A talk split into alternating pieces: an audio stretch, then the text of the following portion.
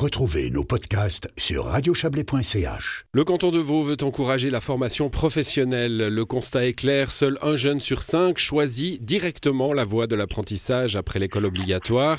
Pour corriger cette tendance, le département de la formation et de l'enseignement professionnel lance une nouvelle stratégie pour encourager plus de jeunes gens à faire le choix de l'apprentissage. Bonsoir Frédéric Borloo. Bonsoir. Vous êtes le chef du département de la formation et de l'enseignement professionnel. Euh, en introduction, j'ai parlé de correction de tendance. Euh, vous, allez un peu plus loin hein, dans le, communiqué du, Conseil d'État aujourd'hui en, parlant d'inversion de tendance. Vous voulez qu'un jeune sur cinq choisisse la voie des études? Alors écoutez, aujourd'hui, ben, comme dit, un jeune sur cinq choisit la voie de l'apprentissage, c'est vraiment insuffisant. Euh, on est en dessous des, des, chiffres suisses, mais de beaucoup. Et euh, même après, euh, lorsque des jeunes ont tenté une autre euh, voie, peut-être plus académique, ou ont du mal à s'orienter, eh bien, malgré le, retour en formation professionnelle qu'on peut calculer, on est quand même 20 points inférieur à la moyenne suisse. Donc, véritablement, il y a un problème dans le canton de Vaud et des efforts doivent être entrepris. Alors, j'ai pas voulu fixer, je sais pas moi, une augmentation de, nombre de signats, de, contrats signés, pardon. Mmh.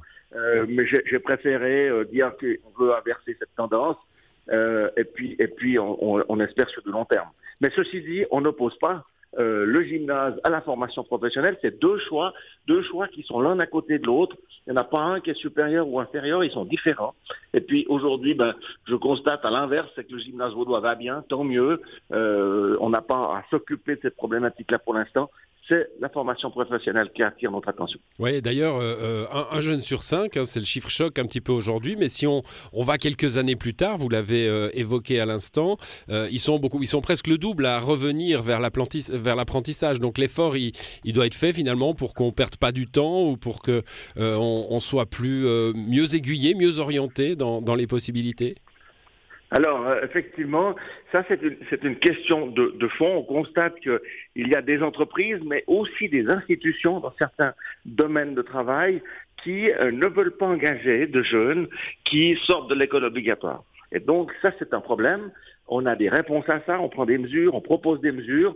Euh, par exemple, une formation dual mais mixte, c'est-à-dire que la première année serait dans une école à formation professionnelle, mais euh, ce serait une continuité scolaire, et puis ensuite les deux ou trois années suivantes, eh bien, il y aurait une formation plus pratique, ce qui permet sans doute de gagner un peu en maturité, si c'est l'inquiétude du futur employeur, et puis euh, également un encadrement un peu plus fort pour rassurer euh, les maîtres d'apprentissage en disant, tiens, s'il y a des problèmes, on peut vous aider. Euh, l'encadrement est un peu plus euh, un peu plus robuste, je dirais.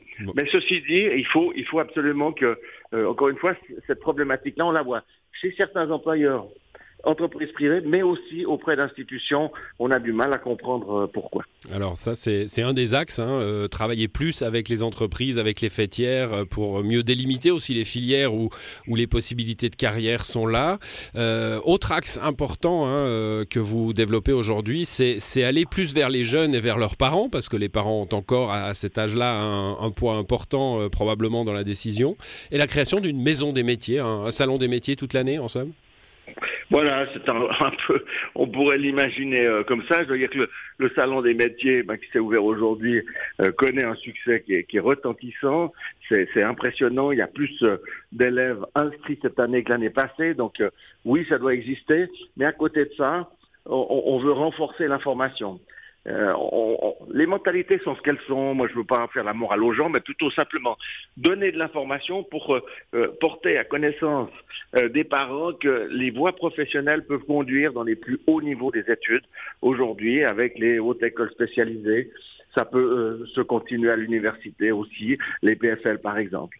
Et c'est très important pour, pour nous d'offrir cette information tout au long de l'année dans un lieu qui est un lieu où véritablement on peut tout trouver, où aussi les entreprises peuvent venir se présenter, peuvent donner de l'information, où les orienteurs professionnels sont présents et finalement parents, enfants, accompagnants, entourage peuvent venir chercher de l'information tout au long de l'année. Ça sera en partie virtuel, bien sûr, ça commencera par là, mais après, euh, on souhaite avoir physiquement un lieu de regroupement. On a, on a ce système des, passerelles en, Suisse hein, euh, que tout le monde nous envie. Hein, c'est ce qu'on dit. Euh, voilà, il est cité en exemple à travers l'Europe avec ces, ces, moments justement où quelqu'un qui a fait un apprentissage peut, euh, de, passerelle en passerelle, arriver à des, à des postes extrêmement importants.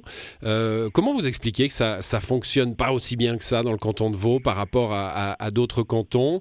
Il y, y, a trop de, de, hautes écoles prestigieuses finalement dans le canton de Vaud. Ça, ça, ça casse un petit peu le l'image de l'apprentissage alors écoutez, on a essayé d'avoir, euh, de chercher une explication euh, rationnelle à cette situation-là.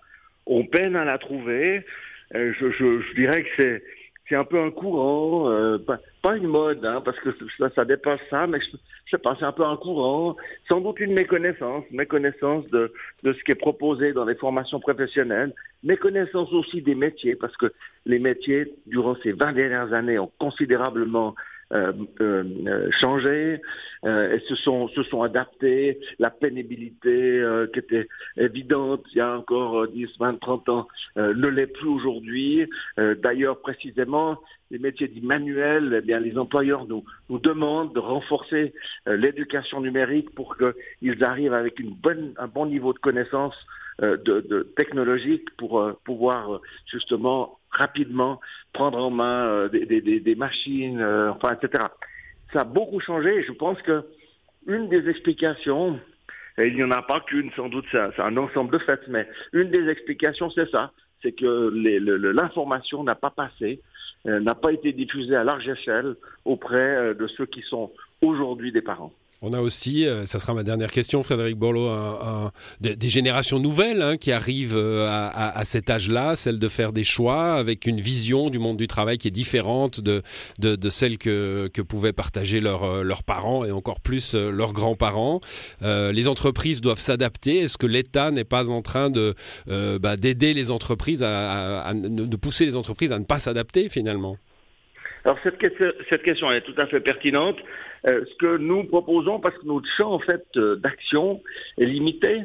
Euh, lorsqu'on parle de formation professionnelle, on parle d'ordonnance fédérale que l'on applique, qui finalement aboutit à proposer des formations. Il y en a 175 formations professionnelles dans le canton de Vaud qui sont proposées.